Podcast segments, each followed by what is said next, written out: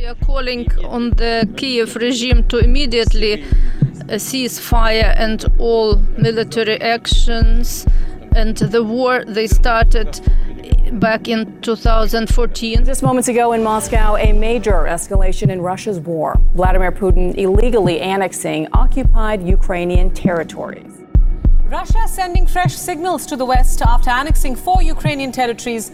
Moscow seems to be mounting another escalation, a nuclear escalation. Vladimir Putin has issued a warning to the West.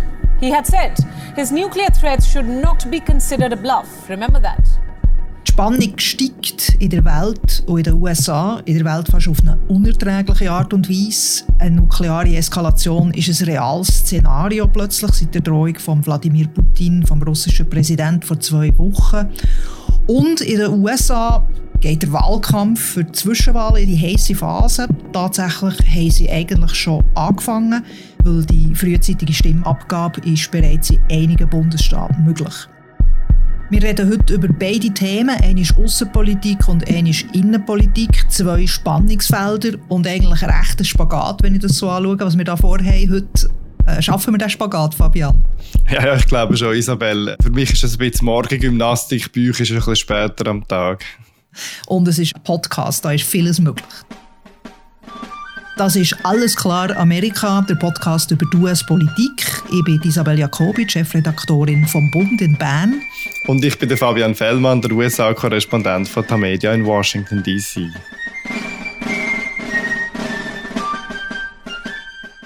Drohung von Wladimir Putin im Angriffskrieg auf die Ukraine Nuklearwaffen einzusetzen, ist nach wie vor ein grosses Thema in den europäischen Medien. Wenn man heute so in die Medien schaut, zwei Wochen nach Putins Rede, in Europa fühlt man sich wirklich direkt bedroht.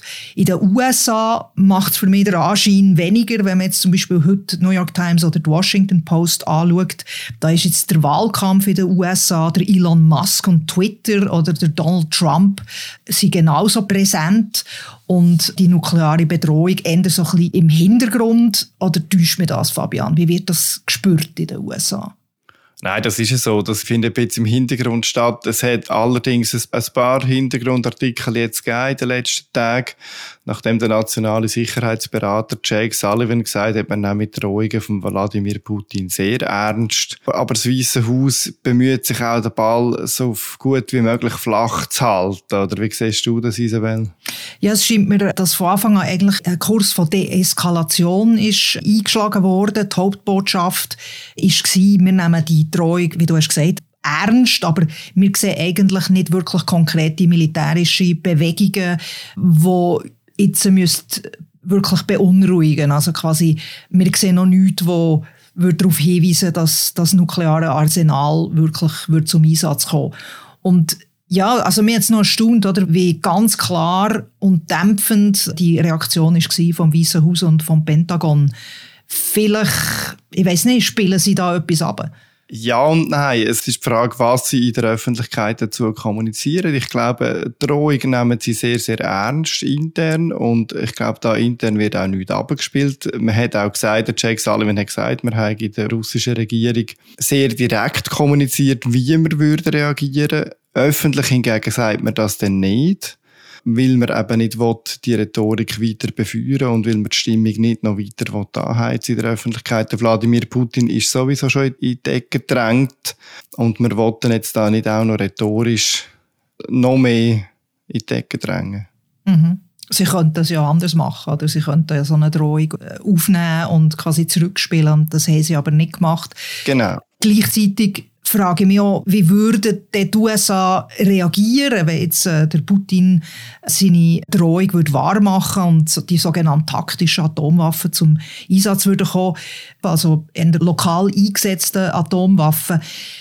Sie haben ja gesagt, sie würden reagieren mit aller Macht, aber man geht davon aus, nicht nuklear, sondern konservativ, aber das wäre ja gleich ein direkter Eingriff dann ins Kriegsgeschehen. Es wäre eine massive Eskalation. Und das ist ja auch nicht gerade ein beruhigendes Szenario für, für uns in Europa. Ja, natürlich. Und gleichzeitig, es, es gibt da noch einige Zwischenszenarien, die da in den USA so ein bisschen kursiert und diskutiert werden. Oder was wäre zum Beispiel, wenn Russland quasi würde so ein nukleares Signaling machen, eher als einen vollen Angriff, eher zum Beispiel würde eine kleine Waffe über dem Boden an einem Ort explodieren, damit es von Sensoren wahrgenommen würde, aber nicht mhm.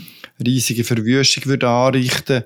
Und ich glaube, dort findet jetzt einfach so ein Spiel auch von diesen Mächten statt, wo die Amerikaner, die Russen hinter den Kulissen sehr genau sagen, was sie würden machen. Im Vordergrund hört man vor allem inoffizielle Stimmen. Der General Petraeus, Ex-General Petraeus zum Beispiel, hat gesagt, die USA würden dann die russischen Streitkräfte in der Ukraine vernichten und vielleicht die Schwarzmeerflotten angreifen, die russische. Das wäre eine massive Eskalation von einem konventionellen mhm. Krieg, wo Richtung Dritten Weltkrieg ging, wo der Biden bis jetzt immer gesagt hat, will er um jeden Preis vermeiden. Also ich glaube, die USA setzen immer noch darauf, dass sie den Putin davon abhalten können, die nukleare Karte zu spielen. Mhm.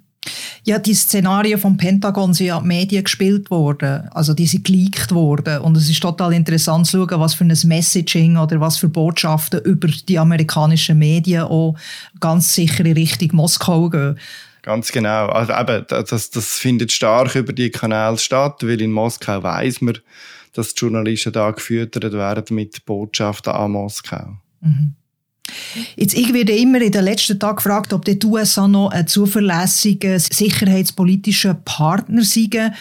Also wenn man jetzt die innenpolitische Labilität anschaut, oder, das ist seit der Trump-Präsidentschaft, hat einfach hier in Europa hat man das Gefühl, also das erlebe ich einfach im Austausch mit Leuten, immer die Frage kommt wieder, sind die noch, kann man noch auf die USA rechnen? Erlebst du das auch so? Wie bekommst du die Frage auch vorgesetzt? Ja, allerdings erstaunt es die Amerikaner immer. Sie sehen das ganz anders und erleben sich selber als sehr, sehr stabil. Und gleichzeitig tut es mich dann, wenn man mit den Leuten redet, kommt die Stabilität schnell Riss über. Oder gerade im republikanischen Lager. Es gibt jetzt schon Stimmen, die finden, die Amerikaner seien da zu fest involviert, geben zu viel Geld aus, man müsste eigentlich eine Verhandlungslösung suchen mit dem Putin. Und je länger der Krieg dauert, je mehr Geld die Amerikaner dort ausgeben, desto lauter werden die Stimmen auch werden, die fragen ja, warum geben wir dort so viel Geld aus und muss man das wirklich? Und Donald Trump sagt ja immer, er hat den Putin im Griff gehabt, unter ihm hat es gar nie so einen Angriff gegeben.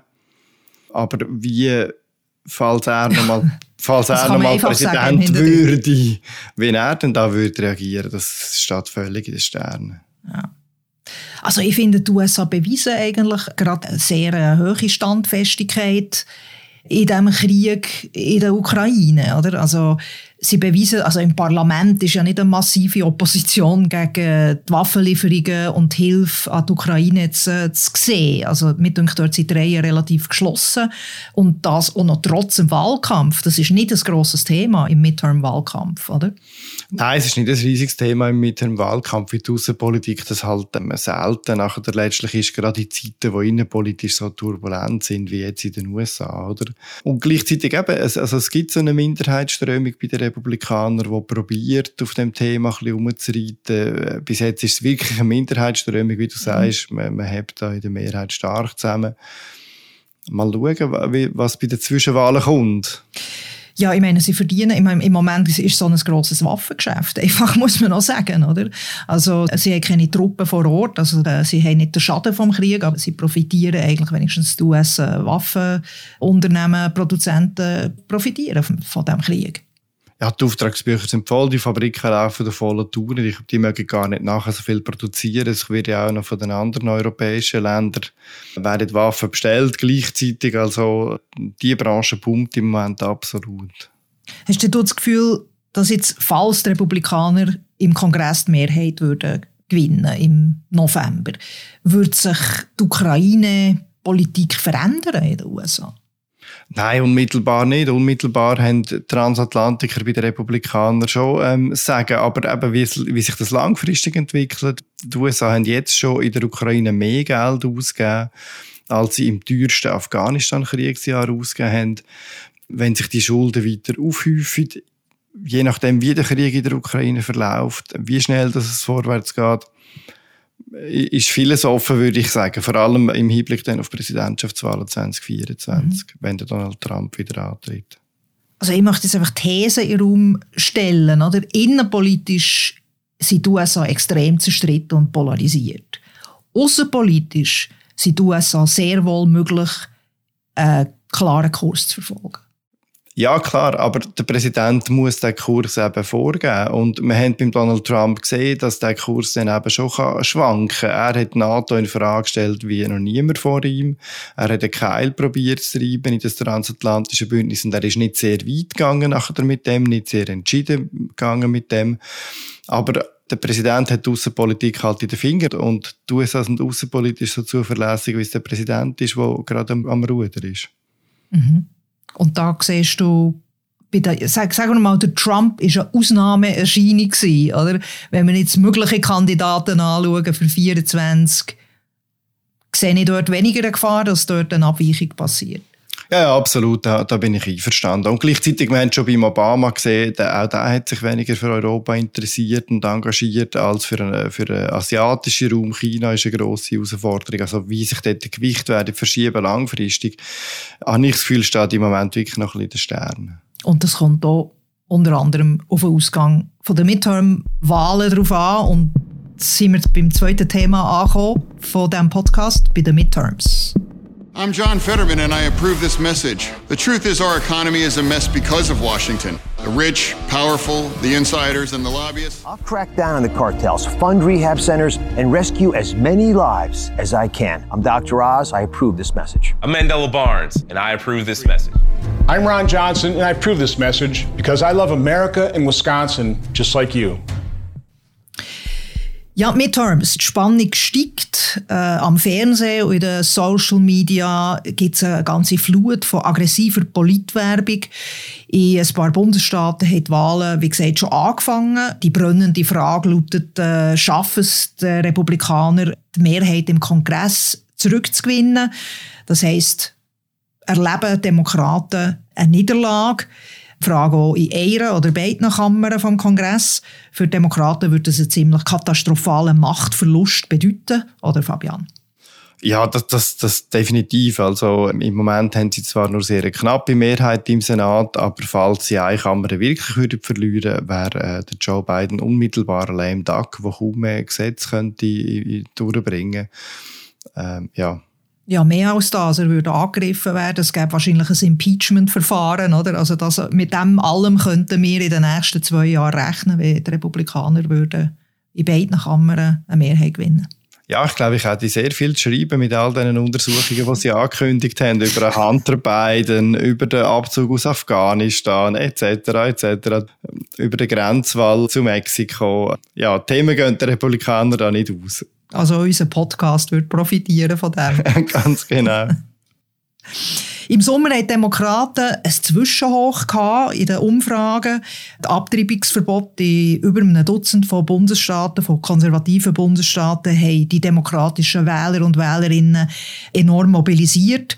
Aber auch die Republikaner haben Trümpfe in der Hand. Da ist einmal die Inflation, die auf Portemonnaie drückt, und zwar massiv. Und die Migration an der Südgrenze, die so hoch ist wie noch nie. Also die Zahl von Leuten, die sie festgenommen wurden an der Grenze, ist so hoch wie noch nie. Über zwei Millionen, glaube ich, letztes Jahr das ist alles sehr komplex, oder? Und Umfragen und Prognosen äh, zum Ausgang äh, sind sehr schwierig zu machen, oder? Das hat auch damit zu tun, dass die Midterm-Wahlen lokale Wahlen sind, also in Bundesstaaten stattfinden oder sogar in kleinen Be Wahlbezirken stattfinden. Und oft ist das abhängig, wie die ausgehen, oder? Von ganz lokalen Themen oder äh, Qualität von der Kandidaten oder Kandidatinnen. Wer steht gegen wen? Und das ist, kann viel wichtiger sein als Megatrends. Darum ist es so schwierig, eigentlich eine Prognose zu machen. Umso wichtiger ist es auch, dass man wirklich lokal her schaut und schaut, was da für Kräfte spielen. Und du bist ja in Pennsylvania gewesen, Fabian, kürzlich. Du hast natürlich auch vorher über das gelesen, über das Pennsylvania, ist ja klar, oder? Macht man so. Und wo du dann dort bist im Feld quasi, hast du, hast du etwas gesehen, was dich überrascht hat, was du so nicht, also rein aus der Lektüre hättest können rausziehen Ja, ich glaube, was mich am meisten überrascht hat, ist, wie resigniert dass im Donald Trump seine Anhänger sind. Also die, die ich mit ihnen geredet habe. Ich bin zuerst an einem Wahlkampfanlass der Demokraten und habe dort viele enthusiastische Frauen getroffen. Die sind wirklich elektrisiert durch die Abtreibungsfrage. Das, das, das war wirklich eindrücklich. Und zwar von jungen Studentinnen bis zu pensionierten Frauen, die sich engagieren.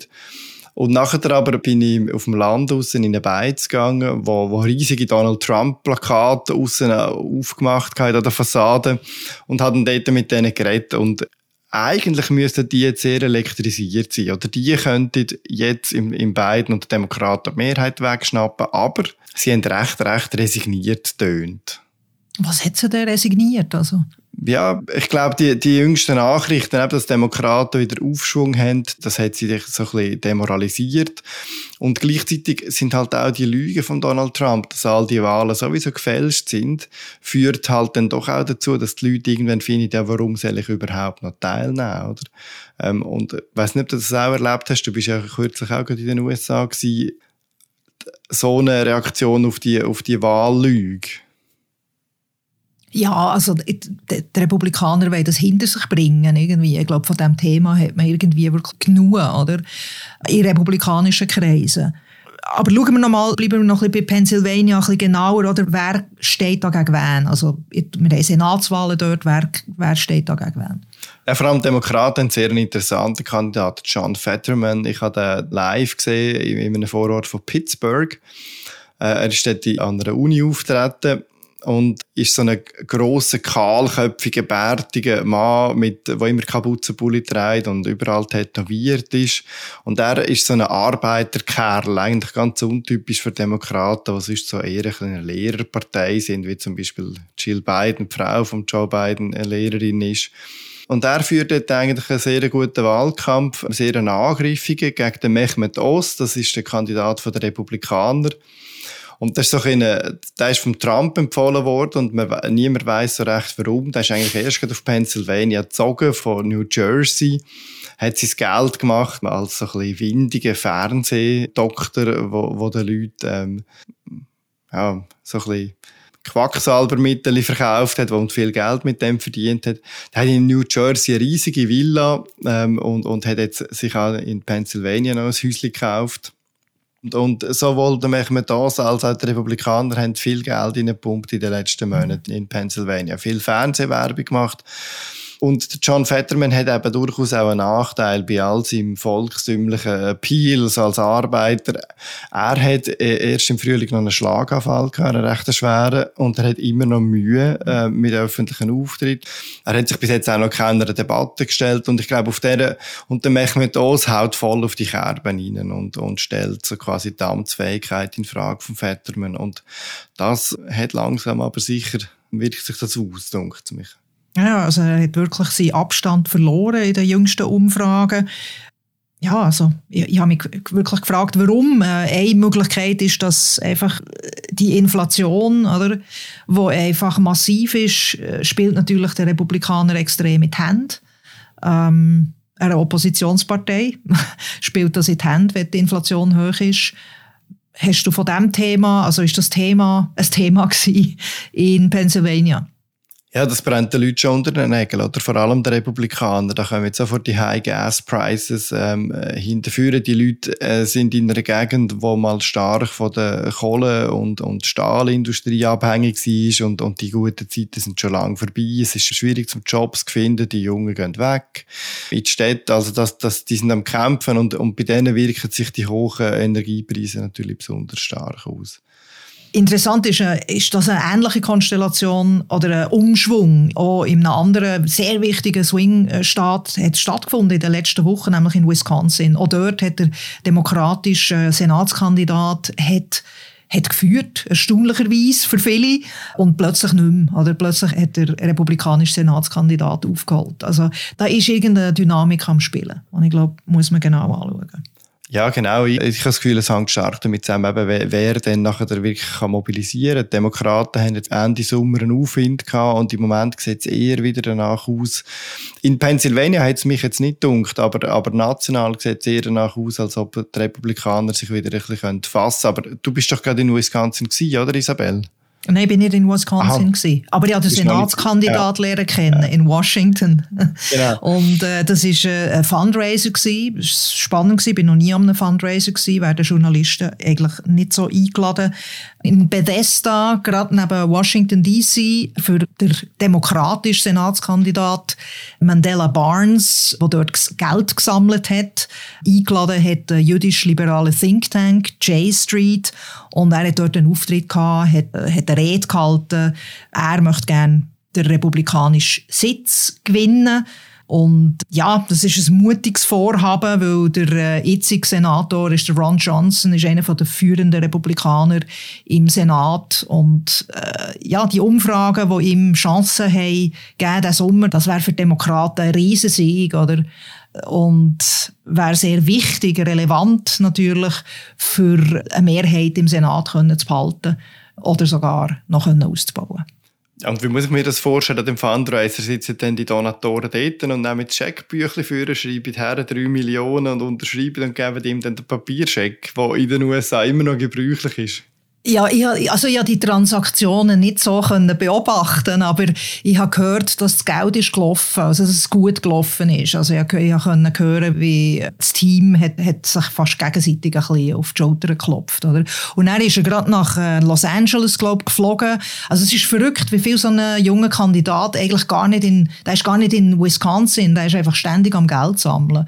Ja. Und einer hat mir gesagt vom Wahlkampfteam, ja, das ist ein Nachteil, weil der, der Ron Johnson als äh, Senator muss das nicht, oder? Der hat eigentlich eine volle Wahlkampfkasse und wird auch gestützt.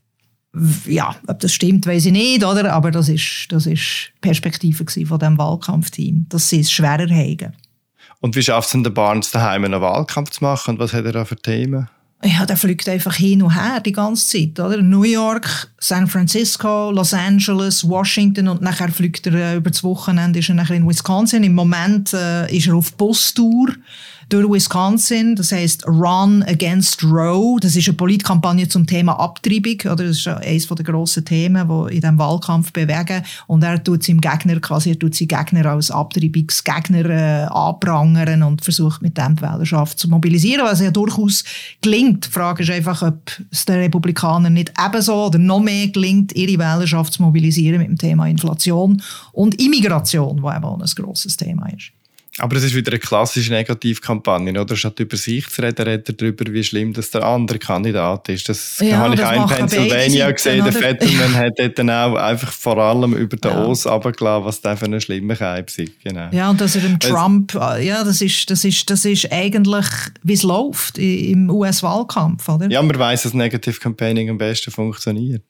Das ist so. Das kommt das bei den so. Wählern am besten an. Und darum sind auch die Spots, die wir gehört haben, die Wahlkampfspots, die sind immer darauf ausgerichtet, den Gegner schlecht zu machen. Ja, das zieht. Das ist so.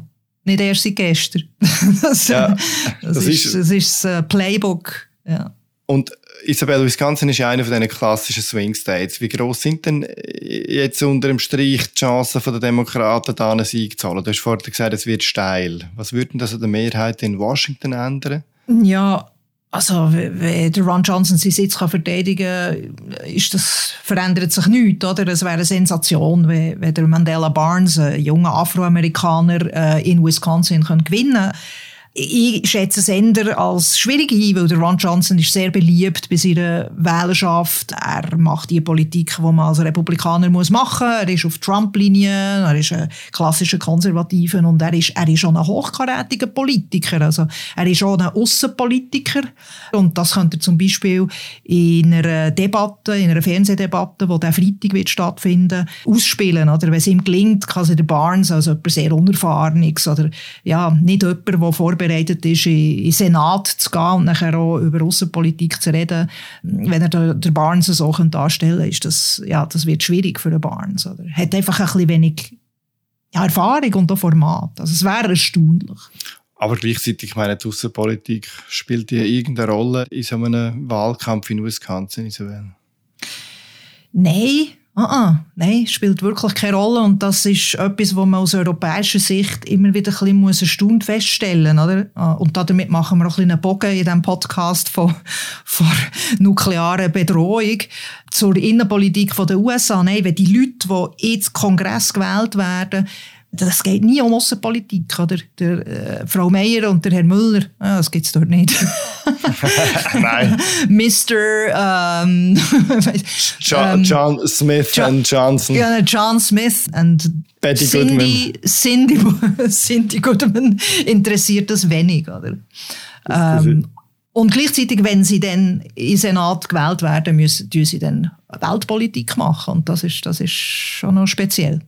Ja, es ist halt auch da, die nationale Politik in der Medienberichterstattung findet, die, spielt die internationale Politik eine riesige Rolle. Aber bei der Entscheidung der Wähler letztlich sind jetzt da, äh, auch in Pennsylvania, lokale Themen sind dort fast gar nicht vorgekommen. Es geht vor allem um die grossen nationalen Themen. Mhm. Sie, sie nationalisieren die lokalen Wahlen, das ist auch so ein Playbook, oder? Ja. Aber gleichzeitig spielen dann vielleicht am Ende, at the end of the day, doch ganz, wie man dem sagt, Kitchen Sink Topics oder also Sachen, die man am Küchentisch bespricht. Das ist eben schon etwas, das auch noch den Ausschlag geben kann. Anyway, es ist sehr spannend und wie gesagt, in diesen Midterms gibt es eigentlich keine Prognosen, die man kann glauben kann. Also, man muss wirklich sagen, man weiß nicht, was wird passieren. Es ist eine einzige grosse Wundertüte. Und damit sind wir am Ende von unserem unserer Session von unserem Podcast. Das ist Alles klar Amerika, der US-Podcast von Tamedia. Ich bin Isabel Jacobi. Und ich bin der Fabian Fellmann.